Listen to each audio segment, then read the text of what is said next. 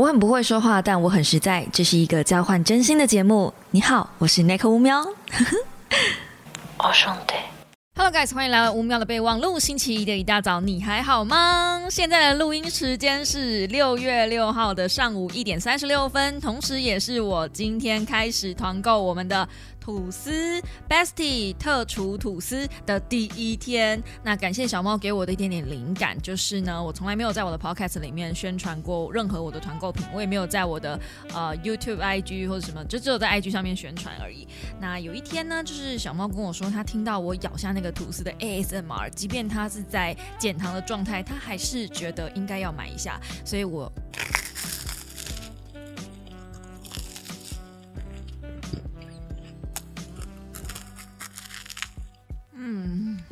别听在这里吃吐司给大家听，这样应该是不会太过分了哈。反正我预计你们大家现在也是在吃早餐的状态，我吃宵夜，你们吃早餐，合情合理，对不对？那为什么呢？我会推荐这个 Bestie 特厨的吐司，一来它很方便，它丢气炸锅只要五分钟就好，然后如果你丢烤箱也是五到十分钟，当然你也可以放电锅。或者你也可以放微波炉，就是中火六十到九十秒这样，反正它很快，哎，它很方便。重点是它真的很好吃。目前是夯不啷当十四种口味，大部分我都吃过，除了花生我不能吃以外，其他我通通都吃过，没有一个雷。最新最新，他们这次寄来的柠檬口味呢，我本来是没有放在心上的。我本来想说柠檬，Hello，就酸酸的嘛，还能怎么样？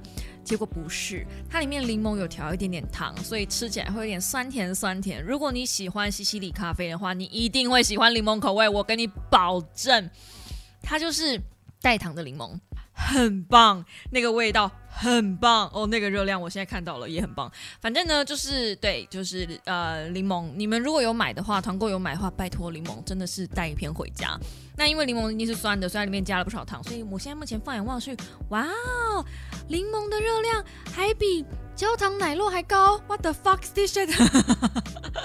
好，然后呢，第二名我推荐的口味当然就是焦糖奶酪。焦糖奶酪是会爆浆的，就是如果你们丢气炸锅去烤的时候拿出来，就会发现那个气炸锅真是杯盘狼藉，好像刚刚有死过什么人一样，地上就是摊满了那个奶酪融下来那个画面。Oh my god，那真的很好吃。这次厂商给我两片焦糖奶酪让我试吃，然后那两片我都没吃到，都给我老公吃去了。所以呢，这次团购我自己都会补。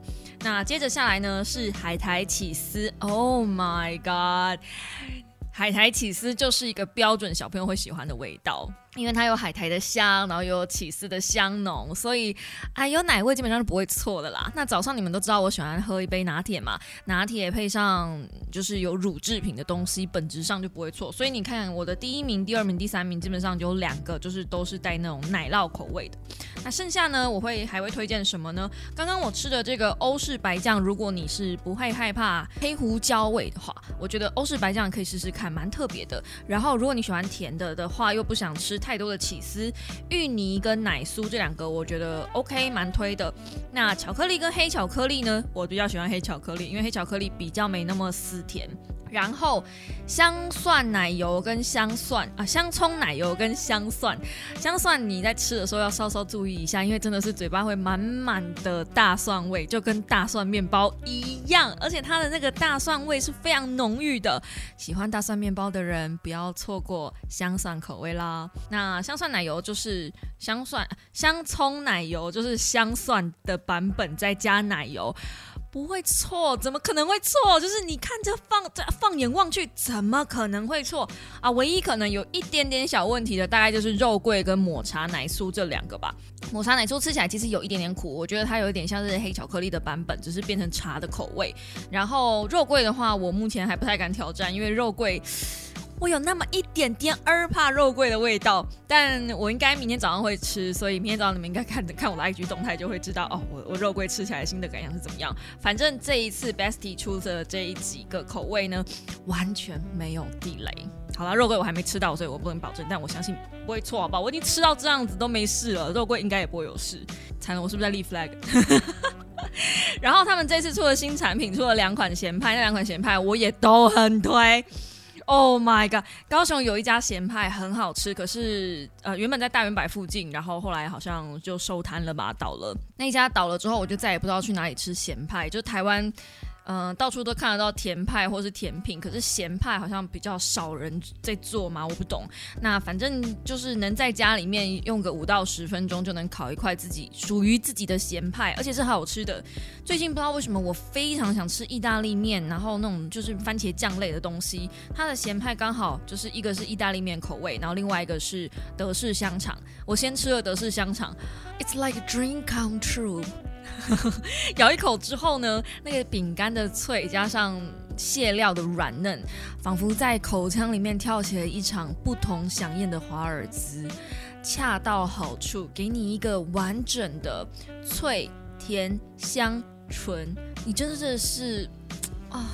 愉悦，而且重点是它的分量又很够，就是它的咸派对于我来说刚好一餐是完整的一餐啊。不过我先说我的食量好像有比较少一点点，大概就是一般正常女生的食量，我可以一个人吃完一个简餐，差不多这样子。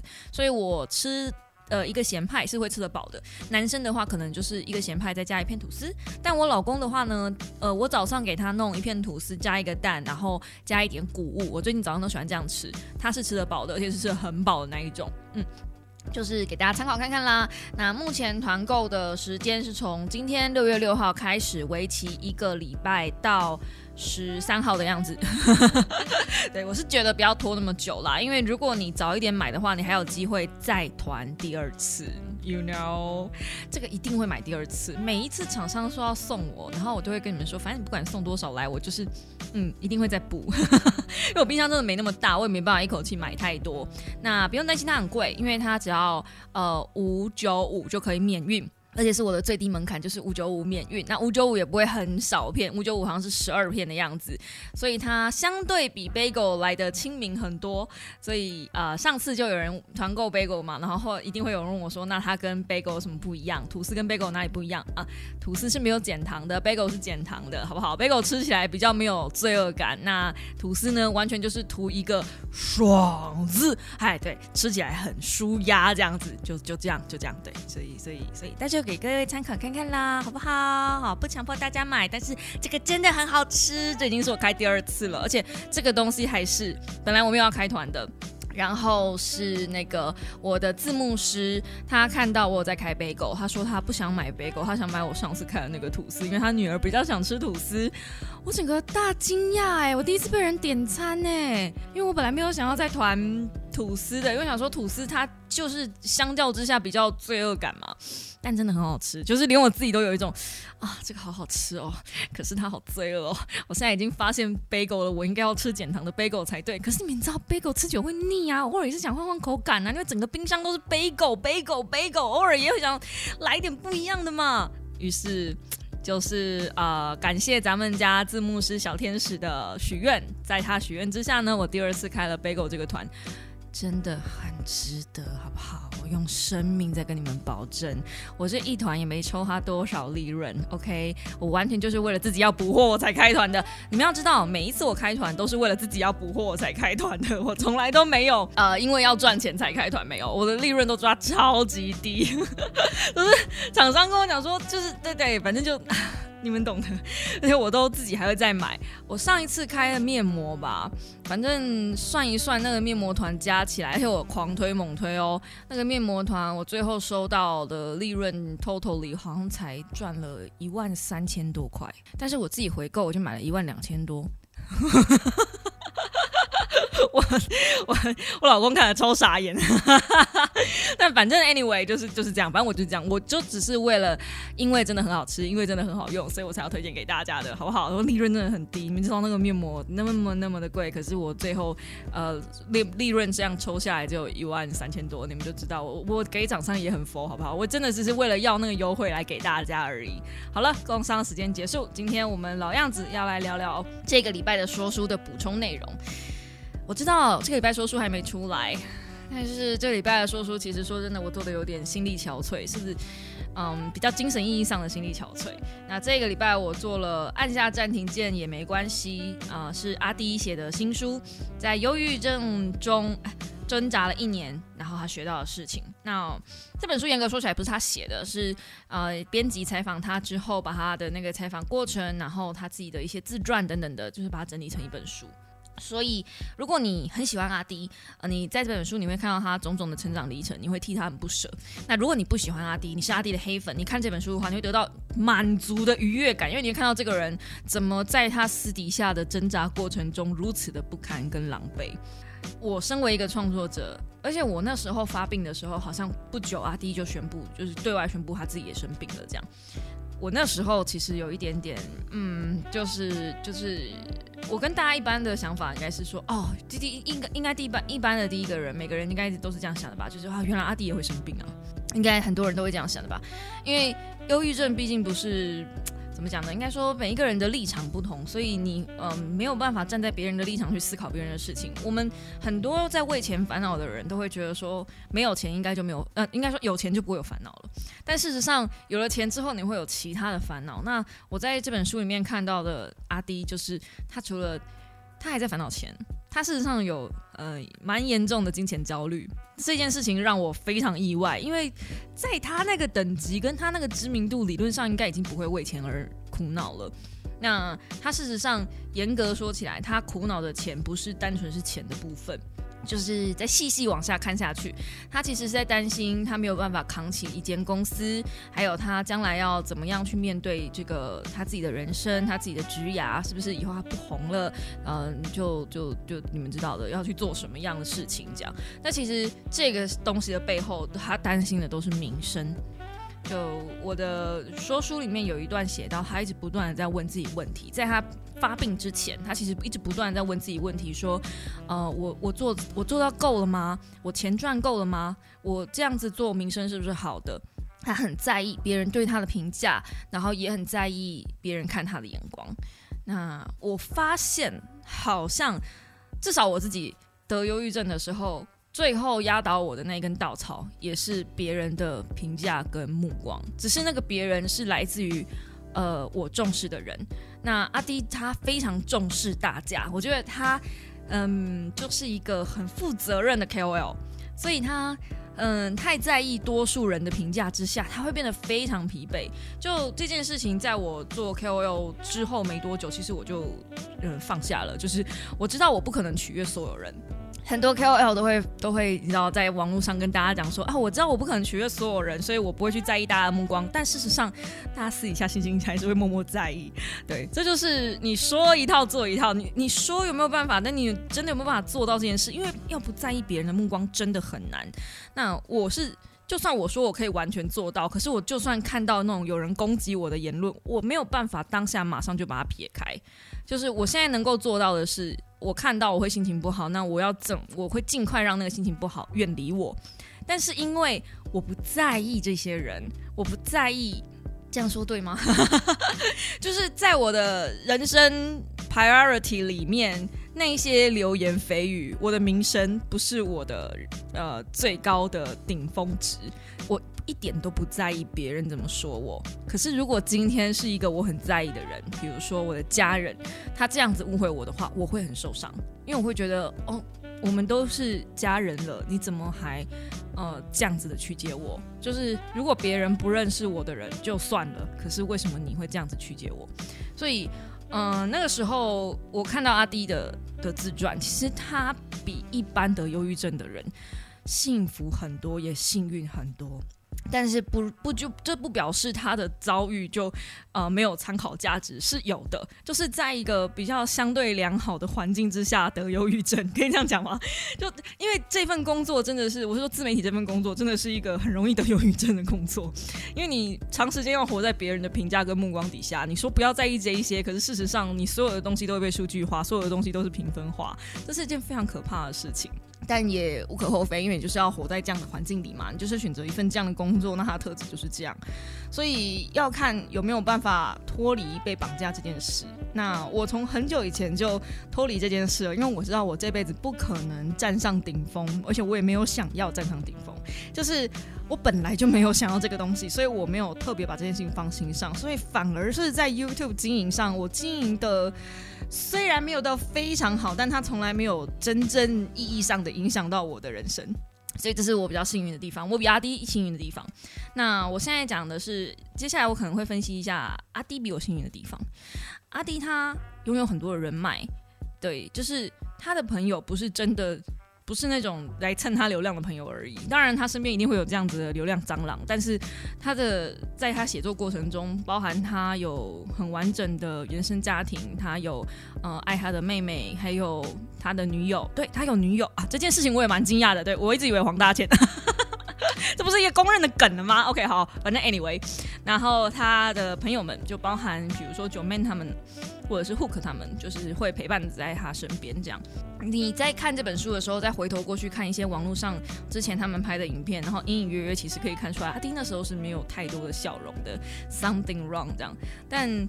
嗯，这个都是马后炮啦，所以我如果现在跟你讲说，哎，其实我早就在阿迪英文啊阿迪日常的时候有看到一些端倪，我现在在这补这个好像没什么太大意义，所以我就那时候我把那一段直接从我的书稿里面挪掉，就是阿迪英文宣布日更之后，我就。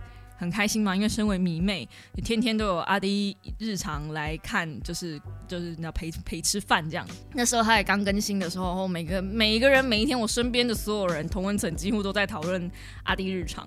可是到我忘了是哪一支哎，好像是从呃我最喜欢的是他新年，呃二零二一的新年嘛，还是二零二零的新年，然后他们煮了一个牛肉面之后。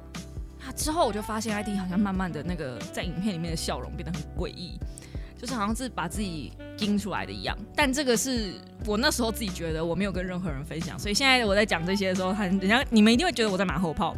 好了，反正就是我这么觉得。Anyway，我就不去看阿迪日常了。从那之后，我就很少看阿迪日常这个频道，因为我会觉得你在鼓励创作者日更，与此同时，你也是在呃鼓励 YouTube。鼓励这个平台，然后去让创作者没有休息的空间，让这个平台的演算法去做这件事情。所以我不想当帮凶。那个时候我很单纯的就这么觉得，我不想当帮凶。如果我要关心阿迪的生活的话，嗯，很幸运的是，就是我有加他的 FB 啊什么的，就是他人很好，所以就是对，就是只要创作者他都会稍微加一下，所以大概就会看到他真正的一些想法什么的。我觉得那个还比较实在，你去看他的影片。就是增加一点流量，那阿迪这么大的人，你不需要不需要我增加我一个什么谁啊？我干嘛去增？就他不需要我去增加他的流量，OK。好，那讲回来我的事情，嗯，其实发了我稍微久一点点的小猫就知道，去年我其实有一度很严重的忧郁症发作，而且是确诊，然后真的有去看医生。其实我说我这本书做的很心力憔悴，有一部分就是因为我在写这本书的时候，我在看这本书的时候，甚至是现在，我都不断的把自己拉回那个当下那个状况那个情境，可是我必须要用笑的方式跟你们谈论这件事情。嗯，我还没有那么坚强，就是等一下接下来可能会哭，我尽量不要做这件事，好不好？那因为这是一个对我来说还没有愈合的伤，就是我仍然处在一个会让我不舒服的环境，只是我接受了这样子的环境，是我能够就是要想办法活下来的地方。那我用植物来比喻好了，因为我最近很喜欢玩植物嘛，哈。大家去买植物的时候，一定会有一些老板跟你讲说，哦，这棵植物耐阴，所以它可以放在比较阴凉一点的地方哦，不用晒太阳也没有关系。那你把这棵植物买回家之后，你还真的如老板所说，你真的把它放在一些比较阴凉的地方，你会发现这棵植物怎么买回来之后没多久，好像没有像原本在店里面一样那么漂亮。这种情况大家已经发生过吧？有吧？就是听信老板的话，真的没有让他去晒太阳。然后我想说奇怪，我也是按常这样浇水啊。老板不是说一个礼拜浇一次水吗？我一个礼拜浇一次水啊。然后他不是说耐阴吗？所以我就把它放在办公室啊。因为他怎么要死不活的这样子？嘿，对，耐阴不等于不需要太阳。然后一个礼拜浇一次水是一个均值。好，你还是要看一下那个土到底是干了没有，干了再浇，对，都是这样子。如果你的土没有干，你就真的是维持一个礼拜浇一次水。如果你真的很认真，你甚至定了 schedule，每个礼拜一几点就是要浇水，你没有在 care 那个植物本身，那个土本身干透了没有，你没有在 care 那个植物本身的需求，你只是按照操操按表操课的这样子去照顾它，它是会死的。它是会烂根的，因为如果那个你都放在没有太阳的地方的话，那土一定干的没有那么快，土干的没有那么快，永远都保持在湿润的状态，跟没有空气，没有办法呼吸，所以它就会死掉。那至于耐阴这件事情呢，这件事情很有趣，就是你在看植物的时候，你都会想到说，哎，它是写耐阴，所以不需要太阳，我们就不需要给它太多的太阳。但事实上，所有的植物都是需要光合作用的，它耐阴。可是，只是表示他在这样子的环境底下，他耐受度比较高。所以，我嗯，跟我的疾病共存的方式就是我提升我自己的耐受度。所以我妈说，我记得我我在发病的过程中，我最讨厌听到我妈讲了两句话。第一句话就是你真的很棒，第二句话就是你真的很勇敢。我很讨厌听到这样一句话，我到现在还是很讨厌听到这样一句话，因为我知道我不勇敢，我只是假装很勇敢。我还是很渴望太阳，只是我让自己在办公室里活得开心一点点。OK，这个不要哭的挑战失败了呢。啊，好，那反正呢就是这样。所以，如果你在陪伴就是有一些伤口的患者的时候，其实大家都会说什么不要给予加油啊，不要给予太多正面的能量的时候啊，是因为你没有办法站在他的立场去思考他的需求跟他的需要，那导致。也许你可能会说一些我没有恶意呀，可是实际上却无意间伤害到对方的话，都是这样。甚至有的时候你跟他说我很爱你，我爱你，呃，你不是没你不是自己一个人，这种话其实真的也没有太大帮助。我可以分享一下我那时候呃得得忧郁症的状态跟情况。那时候我的情况是一个人在家，然后。你知道那个忧郁的脑袋哦，脑子其实是会一直往很多东西会往负面的思考去想。那那个负面思考是负面到很诡异的，就是我甚至想到说，我死了，如果我现在就死在家里，有谁会来帮我收尸？我已经想到这一层了，就是我还去现实动态发那种有限，然后就是问，如果说我真的发生什么了，谁会是我的朋友？我会觉得我身边没有任何人可以帮我。可是事实上是这样吗？可能，可能是，可能是，可能不是。但是就就你你的脑袋会说服你这样的东西是事实，所以不是不是一个嗯正常人可以去面对跟思考的状态。那已经完全不是一个正常人在想事情的方式了。那在那样子的状态下，其实我是一直有试着去求救，因为我知道我可能。我这个人行动力还蛮高的，所以我真的很怕我会做出一些什么。然后我妈也很聪明，她拿了一个我自己的软肋来挟要挟我。呃，我这辈子啊最喜欢的东西大概就是钱了。我不爱赚钱，但是我很珍惜我自己身边的每一分每一毫，而且我呃很舍不得花钱，对，所以呃我妈那时候就跟我说，如果你死了，你现在所有的钱是给你老公，你妈一毛都分不到。然后我那个时候心里面想说，我干，那我真的不能死。我真的不能现在发生任何事情哎，因为如果我发生什么事情的话，我妈怎么可能拿不到？就是这，这要是给我妈的，你在开什么玩笑？而且我那时候甚至跟我老公讲说，如果我真的怎么样了，就是你可以把我身家就是汇给我妈妈。然后我老公跟我说，好啊，他会，嗯，对就是就是这样。对，那很多时候其实我在发病跟我有忧郁的时候，或是我在焦虑的时候，呃。你说另一半在干什么？就是很多人都在问我另一半在干嘛，不管是我发生婆媳问题也好，还是呃心情不好也好，每个人都在问我。所以你的另一半到底在干嘛？我真的没有办法告诉你们我的另一半在干嘛，因为我如果告诉你们我的另一半在干嘛的话，你你们你们一定会觉得为什么你还要待在这种人身边？我实在是不想要继续毁灭他的形象了，可以这样讲吗？就有些时候。真的只是没有遇到过这样的状态，所以他也不知道该怎么去照顾这个人。那其实 D A 也是到最近，他才愿意去看一些忧郁症的书，去了解一下这个病到底是怎么一回事。然后我也很坦白的跟大家讲，其实我是跟这个病共存，我从来没有真正真正的好起来，但是我可以跟这个病共存。就是当它发生的时候，或是我比较有抑郁状态的时候，我会跟我老公讲说，我现在的状态真的不是很好，就是我现在又又好像又有一点快要掉下去了。对，那嗯，他的状态是他没有办法帮我扶起来，他不知道该怎么帮助我，所以他唯一能做的就是把我晾在一边，不要管我。那这也是我们讨论过出来之后，我觉得我比较舒服的方式，因为那个当下无论他讲什么，他只会讲伤害我的话。嗯，你不要做这一些思考方式啊，你就往好方向想啊，或者是你就要认命啊。我们不是那时候就说好了吗？你你就之类的，就是就是会讲一些就是直男的一些笨话。可是，在那个当下，你真的没有，已经没有那个笑容跟容忍，还有正常的思考逻辑去。接受说他是没有意的。他曾经跟我最近吧，才最近而已，就是讲了一句，他只是他觉得他娶了我是，他觉得他认栽这样。嗯，那这两个字对我来说其实很伤，然后我到现在还记得，我我可能会记一辈子。对，但但嗯，我自己就感觉是，也也许是吧，就是没有人会想要娶一个生病的老婆，但事实上我也是嫁给他之后才才正式。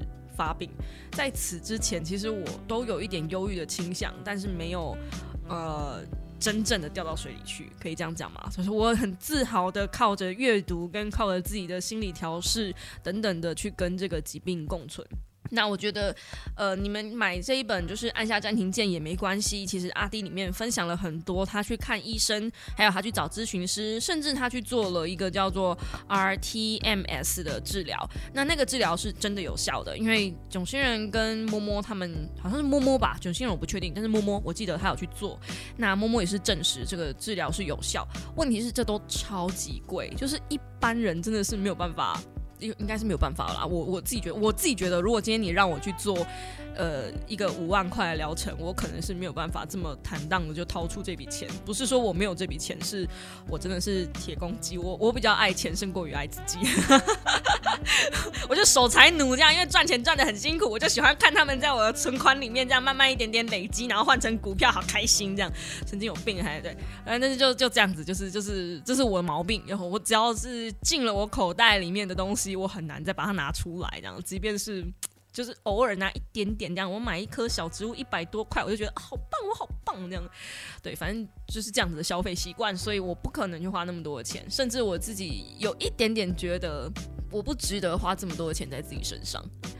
这是一个非常糟糕的念头。其实阿弟在书里面也有一度让我看到这一面，但我不知道是不是我自己多心了。就是他是一个呃全台知名的 YouTuber，他的流量毋庸置疑，所以他根本不需不会在乎，不是不会在乎，他根本不会负担不起这个三五万块的治疗费用。可是他觉得太贵了。这就是每一个人的思考逻辑不一样，对。那他觉得太贵的理由跟我觉得太贵的理由，我想我们不是在同一条线上。只是我觉得太贵的理由，一来是这真的很贵，对，这真的很贵；二来是我，嗯，那个那个，你你现在问我，我还是觉得我不值得这个钱，就是我没有这个身价，不需要，死了就算了，一条贱命。对，但但就是呃，对，这这这这这是这是不好示范。我先说这是不良示范。囧星人在他的状态上面有讲说，有钱人得忧郁症跟没有钱的人得忧郁症是不一样的下场，不一样的结果。就是他其实想要讲的就是，你有没有那个资源跟那个能耐，跟找不找得到的人来去帮你协助你度过这一些难关。就是忧郁症，它并不是一个很可怕的疾病，甚至我跟老公讨论过，他觉得忧郁症就是一种文明病，好像现在才会发生，以前好像没有那么多人发生这件事，没有那么多人讨论这件事，也确实就是在现在这个时代里面，忧郁症变得比较好像变得比较常见，这不是一件好事，那表示大家。呃，虽然是都是开始面对自己忧郁的症状，但与此同时，可能也是表示每个人的压力状况越来越高。大家虽然知道这件事情的发生，去面对这件事情的发生，但是无从去解决，呃，逐渐变高的压力，那个才是我觉得大家应该要去面对的点。对，所以，嗯，我跟我的忧郁共存的方式，其实非常的。我我不能讲治标吗？就是你们可以听听看，这到底是治标还是治本？好了。在另外一本书里面，我曾经很久很久以前介绍过的，叫做人际过敏症。那那本书里面，其实他讲到的是说，如果你对某一些环境你感到了不舒服，你就试着离开那个环境就好，因为你就表示你对那样的东西过敏嘛。就是我们如果知道对花生过敏，我们就不要吃花生嘛，意思是一样的。所以如果你今天对某一些环境过敏，你就不要离开。那为什么呃不是不要离开就离开？嘿，那如果那为什么今天我们会得忧郁症呢？表示你一定是在某一个环境里面你极度的不开心，可是你没有办法离开，所以你才会一直反复的去服用。去体会、去忍受那样子会让你过敏的行为跟发生、跟行、跟行径嘛？那如果是这样，如果我们把忧郁症比喻成是一种过敏症状，嗯，是一种对于压力、对于情绪、对于环境、对于工作 any kind of things 的过敏症状。那很简单啊，我们只要找到过敏源是什么，然后远离它就好了。很多时候是因为这些东西我们没有办法远离，比如说工作，像阿弟就不可能远离呃这些社群评论，就 这这是这是他的工作的一部分，他就是靠这些人吃饭的。他讲的是自己是老板，但事实上有时候很像观众才是老板，so 他必须要跟这些人。呃，玩闹吗？好像也不太需要，但反正他是需要去关注一下大家的流量啊，大家的动向啊，这是他的生活的一部分。他对这个东西过敏的话，你不如他死嘛，对不对？所以是你要他远离这个东西，那他要靠什么吃饭呢？所以这就是焦虑跟忧郁，你知道会一并发生的原因。因为我没有办法离开这个地方，所以我会变得很焦虑。那怎么办？我今天用我的方式来讲，如果我今天是比较不在意这些事情的人哦，我我。当然都比较难啦，因为阿弟要去分析这些东西，他是要有数据化自己的人生，他才有办法靠这个东西，他才能走得这么高、跟这么长、跟这么远，好不好？因为今天我就是一个很佛系的经营者，我没有很在意，就是大家看不看我的东西，我觉得这是最大的差别。他很在意有没有人看他的东西，甚至是他也会很在意那些东西是他的成就，那是他成就感跟他的嗯自尊心吗的来源，所以他会很在意今天这个东西出去之后，我的多少人观看，流量多少，第一个小时内多少。我完全不在意这个事情，我只会在意说，如果今天这一支是一个工商，我会希望大家多少帮我点一下。但是我完全不会在意说，如果今天这是我自己的影片，我爱怎么弄怎么弄，有没有人看随便，反正我自己的东西我有收获就好了。你们没有看没有收获，那是你们的损失。就是我我已经很认清这件事情是关于知识型的频道，一来本来就是会流量比较低，二来是。如果大家都没有，就是如果今天假设一只小猫都没有来看我的影片，那我会不会有损失？其实题外话讲一下好了，最近因为我住北投嘛，然后有一个在北投的小猫，它好像是开拉面店的吧，哪间拉面我就不讲了。然后他问我说，他发现我的影片之后，他觉得我的影片花了很多的时间，然后他问我说，你这样成本回得来吗？因为他是一个老板，就他直觉的就是用成本的概念在跟我聊影片经营这件事，其实很新鲜的。我自己觉得很新鲜，哎，对耶，我从来没有想过，就是我的一支影片成本，其实蛮高的。就比如说我看书可能要要个一两天，然后写稿啊，然后再加上剪片时间等等的，其实我呃消化一本书要一点时间这样，然后再加上自己的人生见解什么的，就是我跟别的书评不一样的地方是，我会加很多自己的人生经验嘛，所以。才会有这么 才会跟大家比较贴近啊，我觉得不然的话，书就是书的知识而已，你不知道怎么运用在你自己的生活上，也是蛮奇怪的啦。哈，我自己看书也是这样子，对，所以他就觉得说，那你的成本这么高，你有没有办法回来？你看你的观看数跟那个你你是不成正比的。我的想法是，今天如果是有一只小猫看了我的影片，它有所收获，很好，我帮到了一个人，帮到了一个人，这个功德。就是无量啦，就是无价啦，就是就以一个呃叫什么教育者的立场来说，呃，我今天如果开一堂课，课堂上五十个学生，你也不可能会希望这五个学生、五十个学生都有所收获吧？这其中大概有五个学分，呃，五个学生到十个学生有一点收获，就已经蛮厉害的啦，是不是？嗯，这个。当过学生都知道，你班上那么多人，一定多少人在睡觉，像那个传纸条啊、打游戏啥的，你不可能每一堂课都把老师的话照单全部吸收。那同理可证，我今天做一支教育型的影片，我今天做一支分享书的影片，我也不可能会奢望我所有的小猫都来看我的影片。就是这一些小猫里面有一两个人，有三四个人，甚至有十个人，哪怕一百个人，能够吸收到这本书里面大致的精华。这一百个人里面再有五十个人去买书，哎，我觉得我就功德无量了耶！教了一个班呢，我教了一个班的优质学生呢。你们去哪一间学校有老师是教这个等级的，对不对？而且还是同时间。哦，同时间哦，所以网上比真的比不完。呃，最近还有另外一个小猫来问我说，他有在看我的影片，他也是新的小猫，新加入的小猫。然后他说他有一个很严重的那个状态，就是嫉妒的状态，该怎么样解决这个嫉妒的状态？其实就是一直往上看，一直去往看别人的状态，然后一直在埋怨自己不够，在埋怨自己不足。那个、那个、那个、那个、那个叫什么呢？追逐的心情。我记得我几年前讲过另外一本书，叫做《满足》，对，然后它里面有分享到呃快乐的直线，就是快乐。如果说你认为快乐是建立在金钱这件事情上，那多少钱才会让你快乐？那那时候我在影片里面讲到的是超过三百万，其实就已经年收三百万以上，你得到的快乐跟满足是。嗯，差不多的，就是已经已经极限了。如果你的快乐建值建立在物质身上，那嗯，它就就就这样，就是你的年收只要三百万。当然，年收三百万不是一件很简单的事情啊。但是呃，如果你年收超过三百万，你的年收可跟三百万差不多。他那那个书上是这样写，就是一个极限值。那所以你会把什你会把什么样的价值观跟你的快乐建立在什么样的东西上？这个会影响到你看事情的角度。其实。忧郁症有时候他们在讲的就是你要把视野拉回到自己身上。为什么你会焦虑？为什么你会忧虑？为什么你会不开心？忧郁就是不开心啊！为什么你会不开心？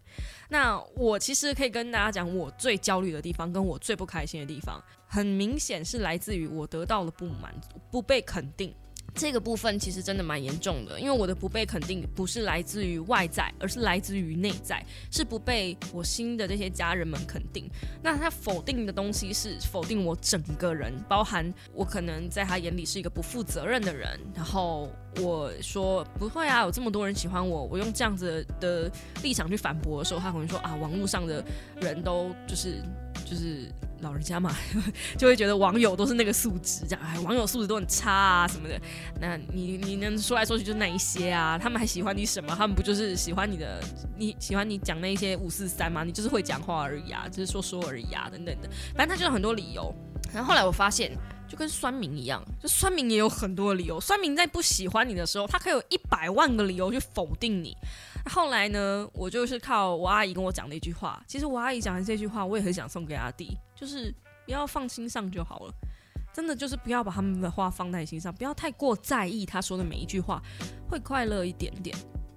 虽然这有一点点难，就是你真的是因为把它放在心上，因为真的很在意这个人，你会很希望得到这些人的肯定。可是为什么一定要这些人的肯定，你才能够成为你自己呢？就是。为什么我一定要得到这一个人的肯定？而且我我还比较，就是你知道，我还我难度还稍微高一点点。诶，还是他的难度高一点？他难度应该高一点，因为他人数比较多。那我我就是嗯，对我我我就问我自己，为什么一定要非得得到这一个人的肯定，我才能够确立我自己做的事情是对的？好像没有必要吧？就是他就是一个人，那这一个人也同时可以换成一群人，就是你有需要去在意这一一群人的声音，而否定了。更多数人关心你的这些声音嘛？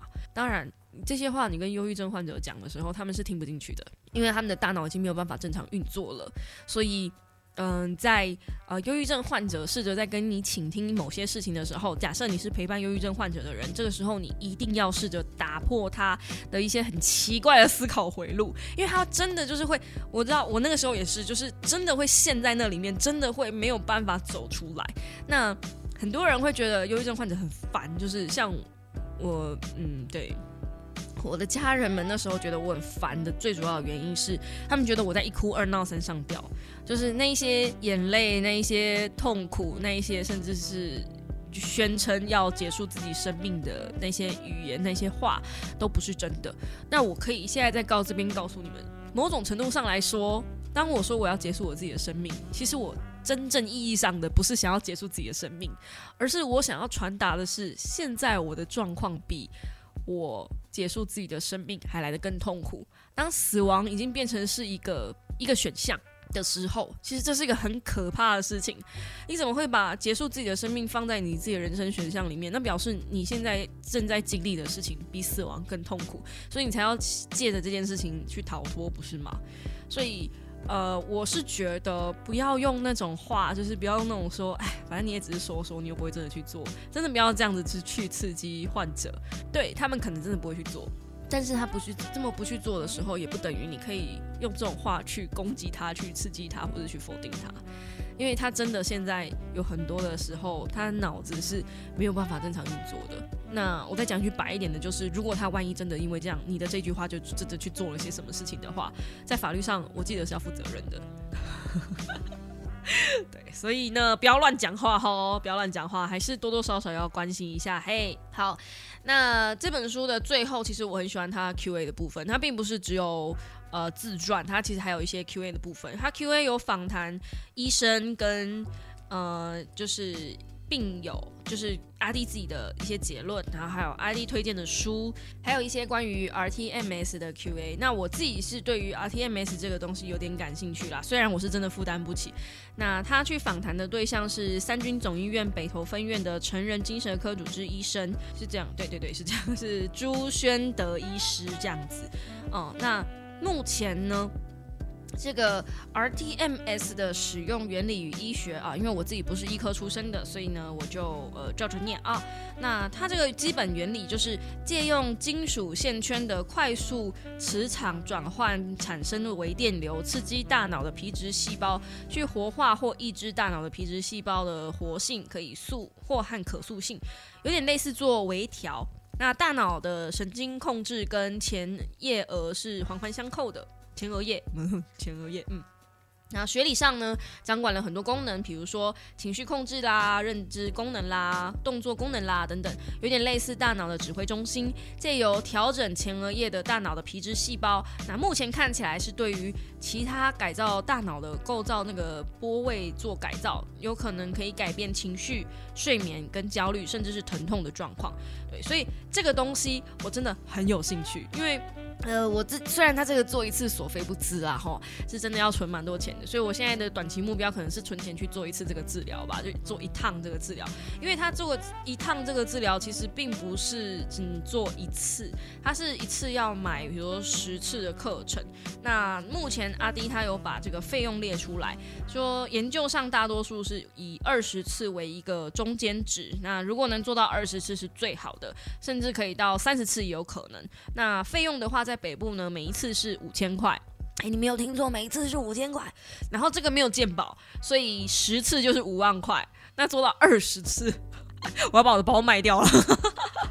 是的，那因为阿迪表示有用，然后嗯，摸摸也觉得有用。那我自己是想要用这种方式去改善我的睡眠品质啦，因为我的睡眠已经慢慢开始从呃两点睡、三点睡，到现在已经是五点睡了。所以我也不知道该发生这是发生什么事情。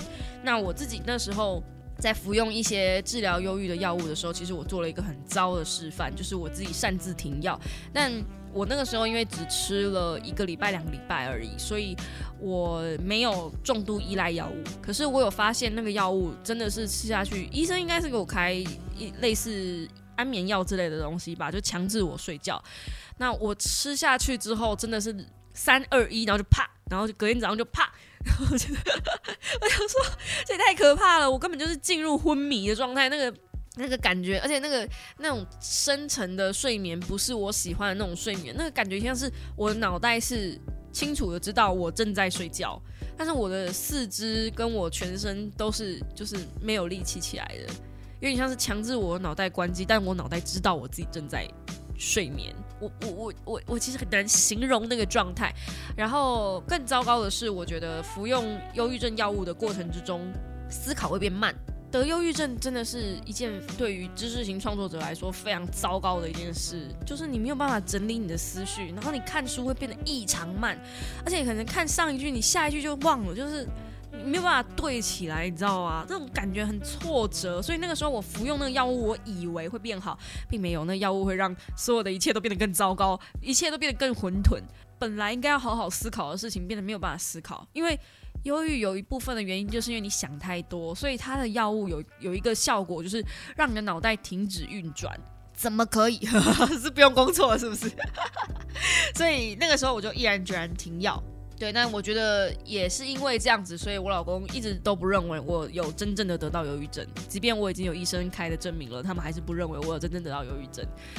那那个时候的当下是没有任何人支持，在我旁边支持我的，是我妈那时候是远在天边，然后只能疯狂的担心我，然后拜托我老公来看我等等的。但是我老公因为你知道那个当下就是在吵架嘛，他认为我在装病嘛，所以就是不想理我。所以那个那个时候我做了一些安全条款，就是我拜托我的一些朋友，如果我太久没有出现在现实动态上的话，来看我，打给我。但是你们知道，离我最近最近的人，居然是图姐，她在三峡。那这个，他他他家来我家大概要一个小时，然后我就跟他讲说，半就来帮我家收个尸，这样，他就说可以不要吗？他说对，然后我印象很深刻，他问我说。有没有什么伤害自己的方式？都是先想办法把那些东西都先收起来。我那时候印象也，我那时候就想好，我妈绳什么都买好了，就就真的是很夸张，而且是一个无意识的状态下，就是去买了绳子，然后回家，然后就得 就就盯着那个绳子看了很久，这样，但是非常可怕的一个情况，我根本不知道自己在做什么。然后再离跟我比较好的人朋友就在桃园了，所以我其实真的在北投是没有任何亲朋好友的，可以这样讲，嗯，可以这样讲。到直到至今为止，我只能说到至今为止，我能够跟我的疾病共存，有一个很大的原因是因为，就像刚刚我讲的，我脱离我自己的过敏源，不能相处那就不要相处，就是呃把这件事情看开一点啊，不要再把它放在。心上的第一位，反正是你不能解决的事情，就是因为对这件事情毫无能为力，你没有做，你你就把你自己能做的事情做到最好就好，focus 在自己的人生就好，就是，嗯，其他的事情就不要管它了，反正那些东西你再怎么做，再怎么改变，该讨厌你的人还是会讨厌你，因为讨厌你是毫无理由的，好不好？讨厌一个人是不需要真正实际上的理由的，他就是讨厌你。对，所以理解这件事情之后，啊，你专注在自己的事情上，然后就像阿迪讲的，他那时候找了一个新的兴趣，就是理解自己能够做的事情，把自己的兴趣重新抓回来之后，再找新的兴趣，看有什么没有发过，因为以前没有碰触过的东西，其实这有点像是转移注意力。你可以看新的小说，或者是去接接触一些新的电影，不同的电影，当然。有些东西我是觉得那个刺激度太高，像影视剧，我觉得刺激都太高，就是如果还在有一点严重的状态下接触那个，可能会有点不太好。嗯，他自己有讲，就是严重的时候，呃，连熊，呃，那个叫什么龙猫这么简单的东西，就是龙猫已经算很人畜无害了，但仍然是看不下去。所以你真的是要在稍微好一点点的状态下才去接触一些影视的电影会比较好，因为影评的东西。我是说，影视评论等等的那些东西，其实刺激都会比较高。呃，你们要想知道的话，其实就是文字的刺激是最低的，再来是图片，再来是声音。哦，图片跟声音可能放在一起，但因为图片就一秒而已，除非你盯着它很久。然后再来是声音，然后再来就是影像。对，所以你的你能接受到的刺激度，我觉得是由低到高，去慢慢的去尝试会比较好，就是让你自己重新找回那个快乐的感觉。嗯，这蛮重要的。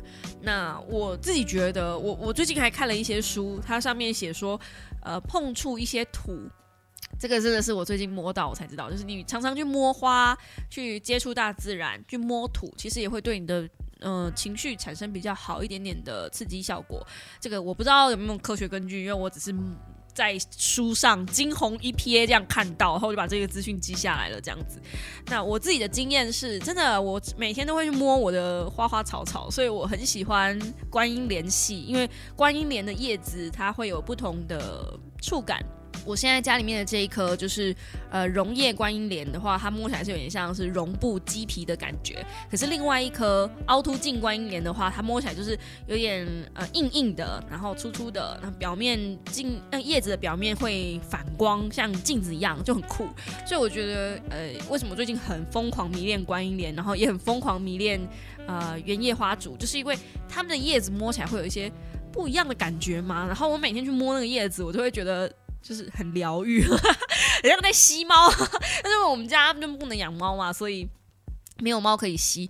那另外一个立场是我看太多荧幕的东西，其实荧幕也是一种刺激度比较高的娱乐。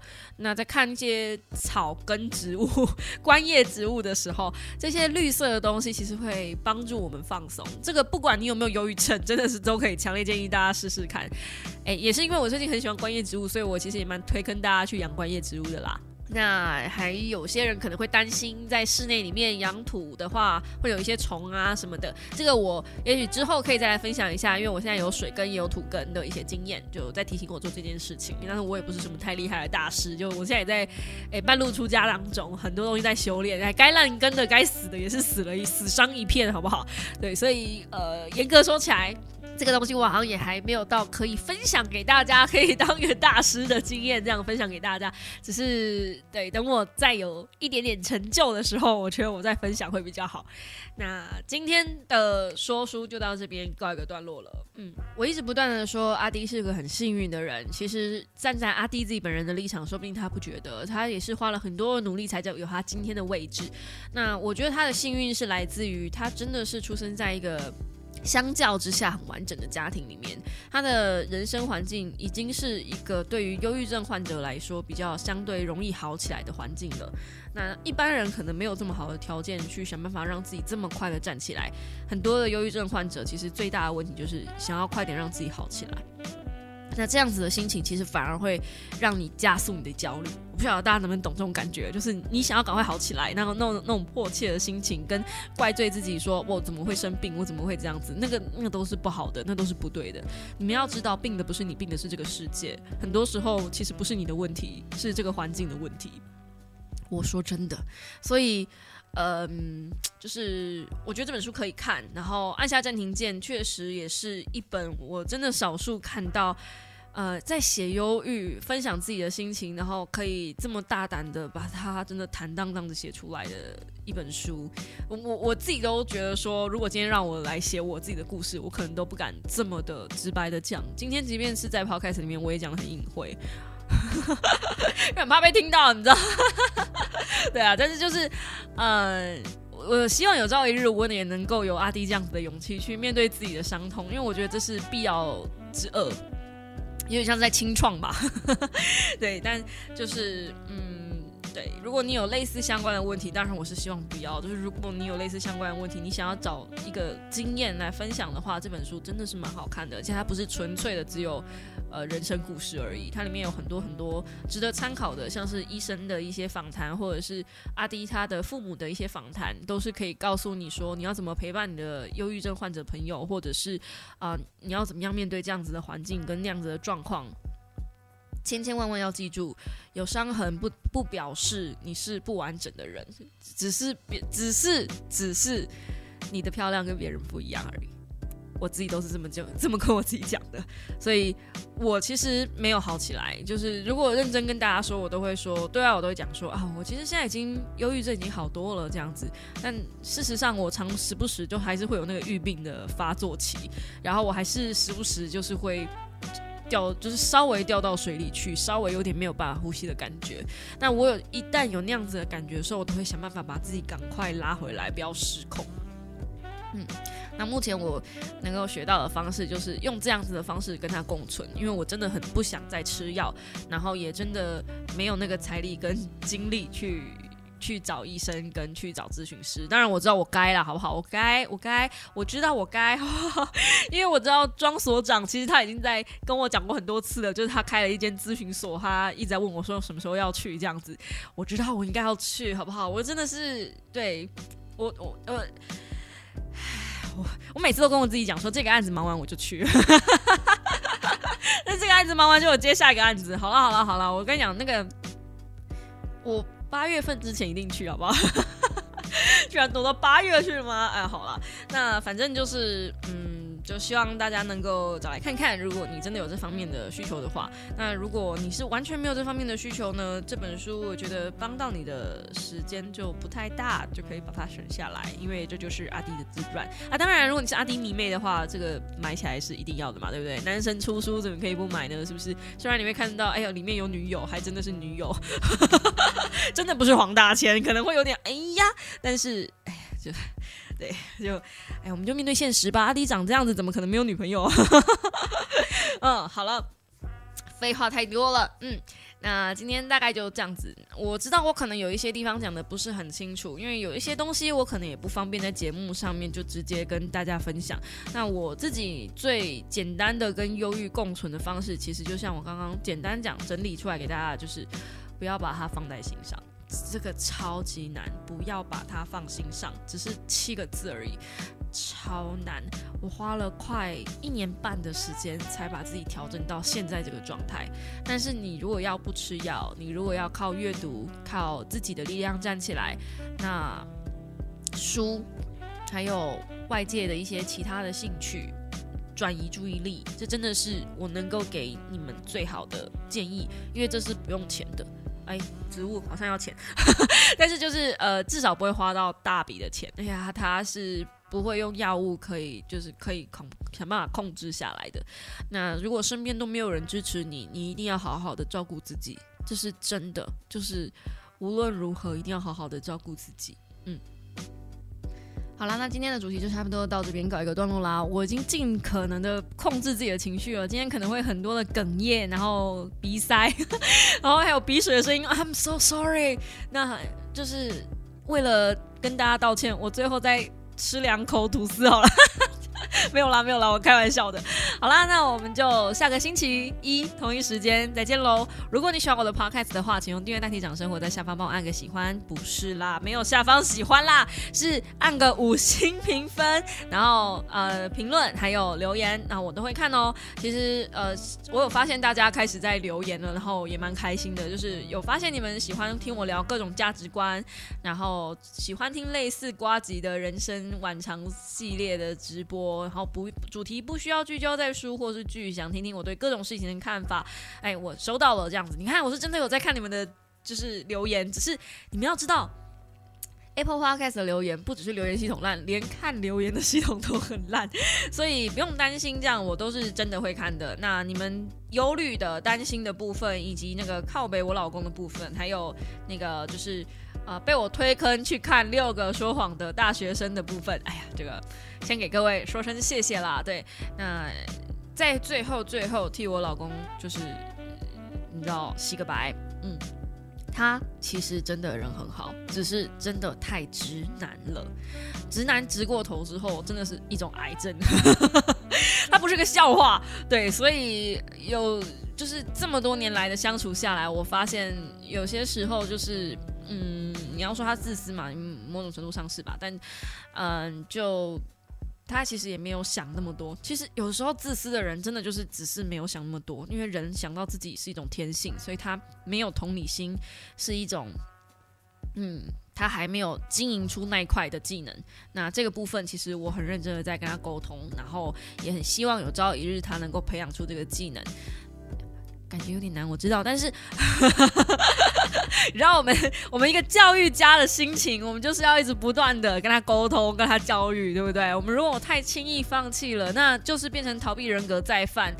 那我凭什么资格？我有哪个脸面继续坐在这边跟大家侃侃而谈呢？是不是？我妈就说啦，你看那么多书，那你都把书的内容运用在哪里？诶，不就运用在这里吗？所以，嗯。就下星期同一时间再跟大家继续在 Podcast 上分享更多的好书和好内容，或者是好剧吧。那至于说书呢？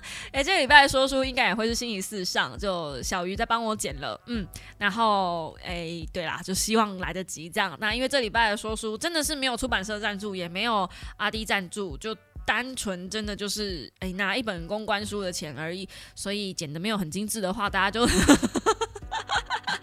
你们蕊心里有数啊！这样子，我给小鱼一个台阶下了，OK？因为我也比较慢交给他啦，好不好？就是你们知道这一次的稿子我写的心力憔悴，然后一直反复的在就是。就就是一直被拉回去过去那个很糟糕的状态里面，然后一边写一边哭，一边剪一边逃避，这样 好可怕！我这个礼拜根本就是逃避人格的一个特质全开，在逃避工作，好可怕。对，所以呢，下礼拜不行这样了，好不好？这礼拜我们认真工作啊，大家上班加油！我们下星期一同一时间再见，大家早安，拜拜。